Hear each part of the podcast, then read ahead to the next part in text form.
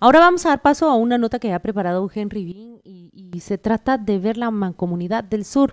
Eh, Henry va a revisar cómo el partido Valor eh, logró coronar eh, casi la mitad de las alcaldías de esa mancomunidad. ¿qué, ¿Qué significa y qué es esa zona? Eh, cuál es el potencial que tiene. De eso se trata esta historia. Escuchémosla y luego conversemos con nuestro entrevistado que ya, ya se encuentra listo, Juan Carlos eh, Pais, presidente de Fundesa y excomisionado para la competitividad. El informe de Henry Bean, reportero con criterio. Suri Ríos fue perdedora en la carrera presidencial, pero su partido Valor consolidó poder en el departamento de Guatemala con 7 de 17 alcaldías ganadas. El mapa de poder de Valor en el área metropolitana quedó así. La reelección de San Miguel Petapa la ganó Maynor Morales con 24% de los votos. Villanueva, su hijo Maynor Morales Zurita con 13%. En Amatitlán se reeligió Maynor Orellana con 19%. En Villacanales Ramiro Rivera 24%. Fraijanes Daniel Rustrián, 39%. Santa Catarina Pinula, Sebastián Ciero, se reeligió con 46%. Y en Guatemala, Ricardo Quiñones con 22%. Excepto Fraijanes, los seis restantes forman parte de Mancomunidad, Gran Ciudad del Sur del Departamento de Guatemala, la cual busca soluciones colectivas para 2.3 millones de habitantes en 1.109 kilómetros cuadrados. Estas siete ciudades están entre el top 11 de municipios con mejor desempeño municipal según el índice de Competitividad Local 2022 de la Fundación para el Desarrollo de Guatemala, Fundesa, el cual mide, entre otros, instituciones, infraestructura, fuerza laboral y talento, entorno económico, mercado laboral y dinamismo de los negocios. Guatemala, Misco, San Miguel Petapa ocupan los primeros tres lugares y Maynor Morales, que temió la repetición de elecciones en Petapa, dijo en una entrevista en Canal Antigua. Y eso significa que hoy mucho empresario está llegando a invertir. Quiero contarles que acabamos de autorizar la zona 14 de San Miguel Petapa, donde va a estar ya el nuevo Cayalá de San Miguel Petapa. Zona 14 es donde está Dara y son 180 manzanas de terreno, más 80 manzanas que están por desarrollarse de otras empresas, donde van a haber zonas industriales, van a haber zonas comerciales y por supuesto zonas residenciales. Con criterio intentó entrevistar al alcalde Morales, pero respondió que estaba ocupado. Alejandro Ceballos, vicepresidente de la Comisión de Vestuario y Textiles de la Asociación Guatemalteca de Exportadores, AGEXPORT, habla del gran activo de la zona. La mano de obra más capacitada está entre Misco, Villanueva, Petapa y Villacanales. Nosotros concentradísimos ahí, tanto es así que las nuevas inversiones se han venido a poner a Palín, porque si usted lo ve logísticamente entre el algodón, digamos, por el puerto Quetzal, pasa a Palín a hacerse hilo y de ahí lo mandan a hacerse tela a Villanueva. O hacen tela también en Palín y lo mandan a confeccionar a Villanueva y San Miguel Petapa, todo el área, todo el área, porque abarca hasta Villacanales porque hay mucha población. Eso tal vez sería lo primero. Y lo segundo es que no hay necesidad de entrar a la ciudad. Entonces es una zona muy valiosa. Yo creo que son, es la zona más poblada del país. Este empresario afirma que el 90% de los textiles están entre Palín y Villanueva y según él, se estima que solo la confección deja una derrama en salarios en estos municipios del 70%, pero a pesar de que estos municipios están entre el tope de competitividad, no satisfacen todas las necesidades, dice Ceballos. El principal problema es el abandono de la infraestructura mm. Y el abandono del transporte público para la mano de obra.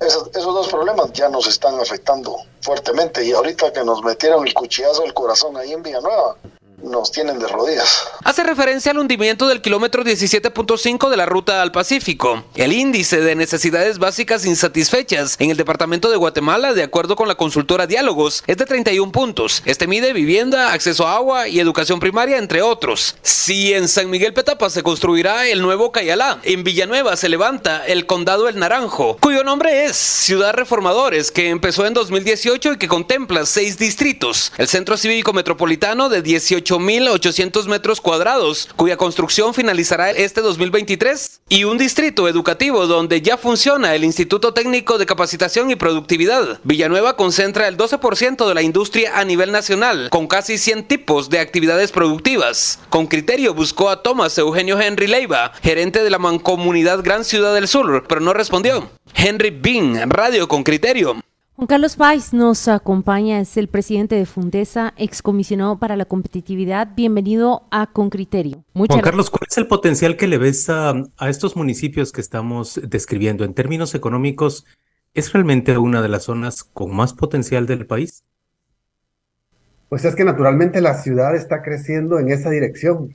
Está se ve una gran ciudad de Guatemala entre Quetzaltenango, Retauleu, Escuintla y la ciudad de Guatemala como, como cuatro esquinas. O sea que la ciudad de Guatemala está creciendo hacia el sur y entonces la parte más competitiva de esa zona metropolitana va a ser Escuintla y, la parte sur de la ciudad de Guatemala. Eh, sí se, se ve creciendo en esa dirección. Se ve que los aeropuertos van a estar más hacia el sur, se ve que el tema del puerto, las carreteras como las autopistas han sido mucho mejor hacia el sur. Ha crecido la ciudad en esa dirección. Juan Carlos, buenos días. El hecho de que, de que haya, vamos a decir, unos alcaldes del mismo partido, del mismo color político, desde la perspectiva del desarrollo, ¿es conveniente o inconveniente? A veces decimos, bueno, todos los alcaldes son de un partido y se refleja como concentración de poder.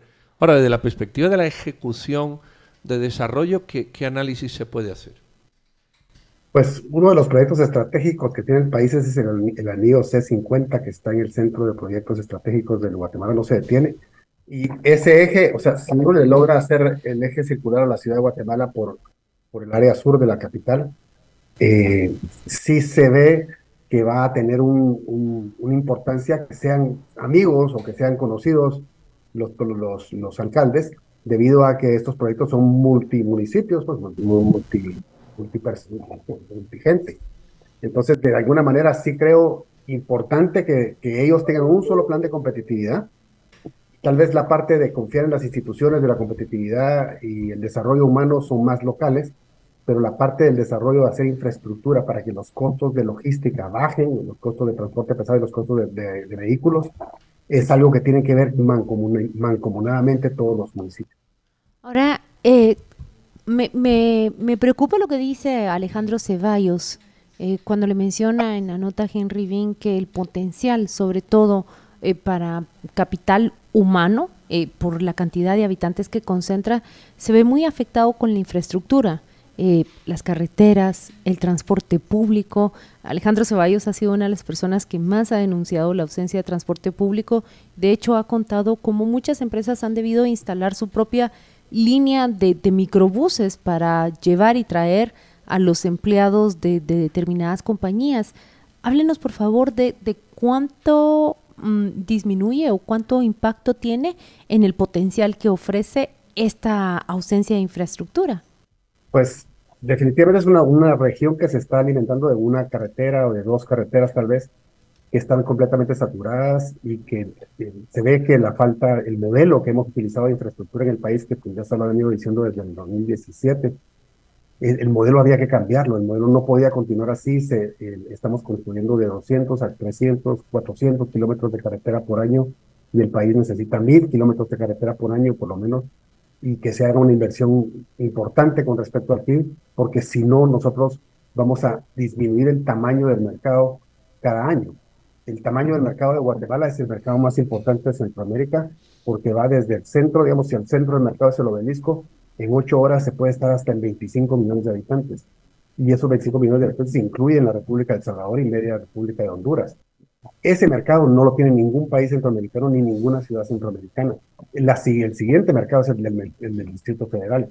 Y conforme no hacemos la infraestructura, esas ocho horas se van haciendo más pequeñas y el mercado pierde competitividad, que es lo que más necesita esa área, esa área del sur para poder salir adelante.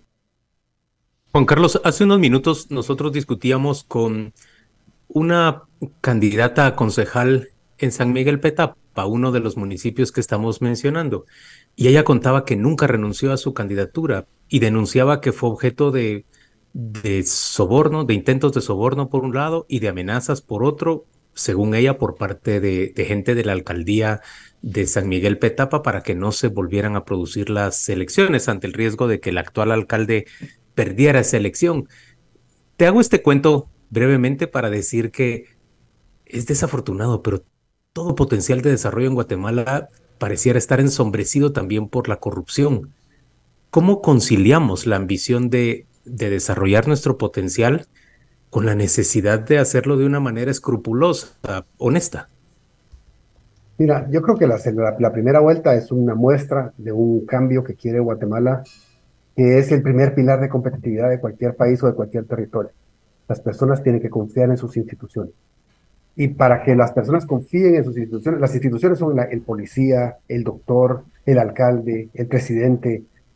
las instituciones que hay en el sector público tienen que irradiar esa, esa credibilidad, esa confianza en la población. Si no la irradian, puede ser que hasta que sean honestos, si no la irradian, no sirve de nada porque el, el, ciudadano, al no confiar, tiene que dedicarle tiempo a ese no confío. Y eso es lo más, lo más difícil, es cuando las, las autoridades de los alcaldes, las autoridades eh, de las instituciones como el DIS o como las diferentes instituciones que tienen roce con el sector, con el sector eh, particular, es, si no entienden que tienen que generar confianza, el país no camina en esa competitividad que es confiar en la institución. ¿Cuánto, ¿Cuánto se necesita trabajar en, en ello? La, la, confianza, por un lado, yo hablaba de infraestructura, lo que es tangible, pero lo que usted dice eh, de la confianza intangible, pero está allí todos los días. Sí, eh, hay, hay, algunos proyectos que, que se vean eh, prioritarios. Es evidente que no, que no hay recursos para todo. Eh, de estos proyectos prioritarios, ¿cuáles destacarías que, que, se tienen que acometer con urgencia o, al menos con una prioridad mucho más destacada que otros que quizás se puedan relegar, a lo mejor no por 10 años, pero sí por una legislatura? Lo, lo, primero es que tenemos que cambiar el modelo de la forma como se hace infraestructura. tal vez antes de empezar a hablar de proyectos, si no cambiamos el modelo, que sea ágil, que sea una institución descentralizada, que sea una institución apolítica, que genere un plan de largo plazo y que diga cómo va a construir en lugar de cinco o seis radiales que tiene la ciudad capital hacia, hacia, hacia afuera, cómo va a ser una red donde si tengo un problema en un lugar, por ejemplo, ayer había mucho tráfico en la liberación y era porque hubo una, un accidente entre, en Misco con una persona fallecida. Y, y era un caos todo el obelisco y todo el área de la plataforma. Me parece que eso realmente está pasando porque no tenemos ese network para poder tener eh, rutas ah, ah, paralelas que estén, que estén disponibles. Entonces, los proyectos de hacer circunvalaciones alrededor de la ciudad, de la ciudad capital y hacer que las autopistas tengan más formas, más, más ah, carreteras paralelas. La carretera Salvador necesita una carretera paralela. La carretera Roosevelt necesita un, ejes que, que, la, que la crucen y que sean más rápidos la, la, la Aguilar Batres también necesita una paralela que la, que la petapa llegue más al fondo, digámoslo así. O sea, hay, hay, hay tantas cosas que harían que esta, esta red fuera más ágil, pero lo que tienen que pensar las autoridades es en la velocidad del tránsito y no necesariamente en las cantidades de kilómetros que van a construir, hmm. que ha sido el defecto del país por muchos años. Eficiente. Si no ven la velocidad del tráfico, que ha venido a la, tercera parte tal vez de lo que tenemos en seis años, eh, eso sube triple los costos de, distribución. Pues muchas gracias a Juan Carlos Faiz por atendernos. Él es el presidente de Fundesa. Allí escuchamos cómo Fundesa está revelando que, que, que esta mancomunidad del sur, sus municipios se encuentran en el top 10 de, los municipios con alto potencial de crecimiento. Lo que se necesita es, despegar en, ese, en, los temas de infraestructura, en las necesidades que se tienen aún.